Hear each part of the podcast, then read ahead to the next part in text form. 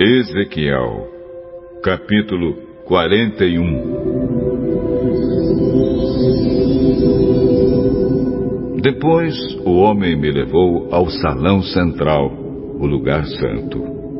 Ele mediu a passagem que dava para esse salão e tinha três metros de comprimento por cinco de largura, com paredes de dois metros e meio de cada lado e mediu o salão, que tinha vinte metros de comprimento por dez de largura. Em seguida, ele foi até o último salão. Mediu a passagem que dava para ele, e tinha um metro de comprimento por três de largura. Dos dois lados havia paredes de três metros e meio de grossura. Também mediu o salão. Era quadrado, com dez metros de cada lado e ficava adiante do salão central. Aí o homem me disse: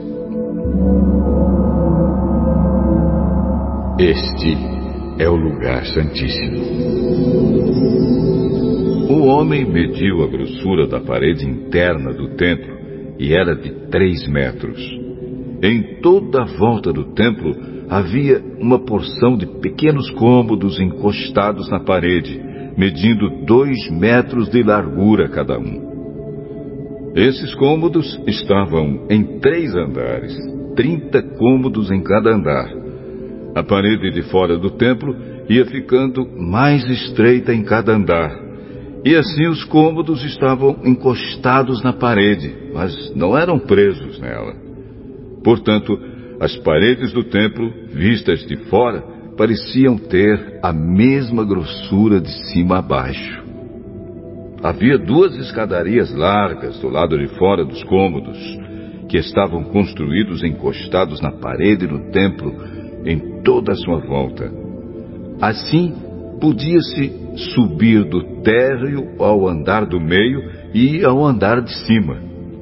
A parede de fora desses cômodos tinha dois metros e meio de grossura Havia uma porta que dava para os cômodos do lado norte do templo e uma que dava para os cômodos no lado sul. Vi que em volta do templo havia um terraço que media dois metros e meio de largura. Esse terraço estava a três metros acima do chão e ficava no mesmo nível do alicerce dos cômodos que estavam ao lado das paredes do templo.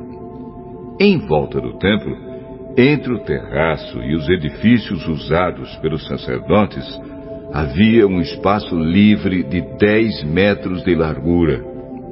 Do lado oeste, no fim do espaço livre, havia um edifício que dava para o templo. Tinha 35 metros de um lado e 45 do outro. As suas paredes eram de dois metros e meio de grossura em toda a volta. O homem mediu o lado de fora do templo. Tinha 50 metros de comprimento. Do fundo do templo, atravessando o pátio até a ponta do edifício do lado oeste, a distância também era de 50 metros. A largura da frente do templo, junto com o espaço livre dos dois lados, era de 50 metros. O homem mediu o comprimento do edifício que ficava do lado oeste do templo, no fim do espaço livre, e também os seus corredores de cada lado. E esse comprimento também era de 50 metros.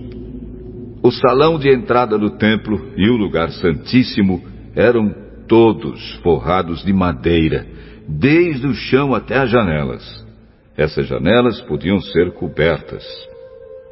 Por dentro, as paredes do templo, até o alto das portas, estavam todas cobertas de figuras entalhadas de palmeiras e de animais com asas. Vinha primeiro uma palmeira e depois um animal, e continuava assim em toda a volta. Cada animal tinha duas caras: uma cara de homem, virada para a palmeira de um lado, e uma cara de leão, virada para a palmeira do outro lado. Era assim em toda a volta da parede, desde o chão até o alto das portas. Os batentes do lugar santo eram quadrados. Na frente da entrada do lugar santíssimo havia uma coisa que parecia um altar de madeira. Tinha um metro e meio de altura por um metro de largura. Os cantos, a base e os lados eram de madeira. O homem me disse: Esta é a mesa que fica na presença de Deus, o Senhor.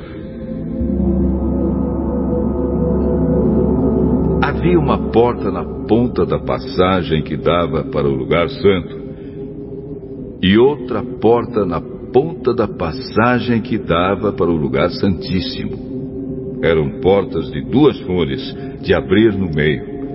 Havia figuras de palmeiras e de animais com asas entalhadas nas portas do lugar santo, como havia nas paredes. Nos lados do lugar santo havia janelas, e as paredes eram decoradas com figuras de palmeiras.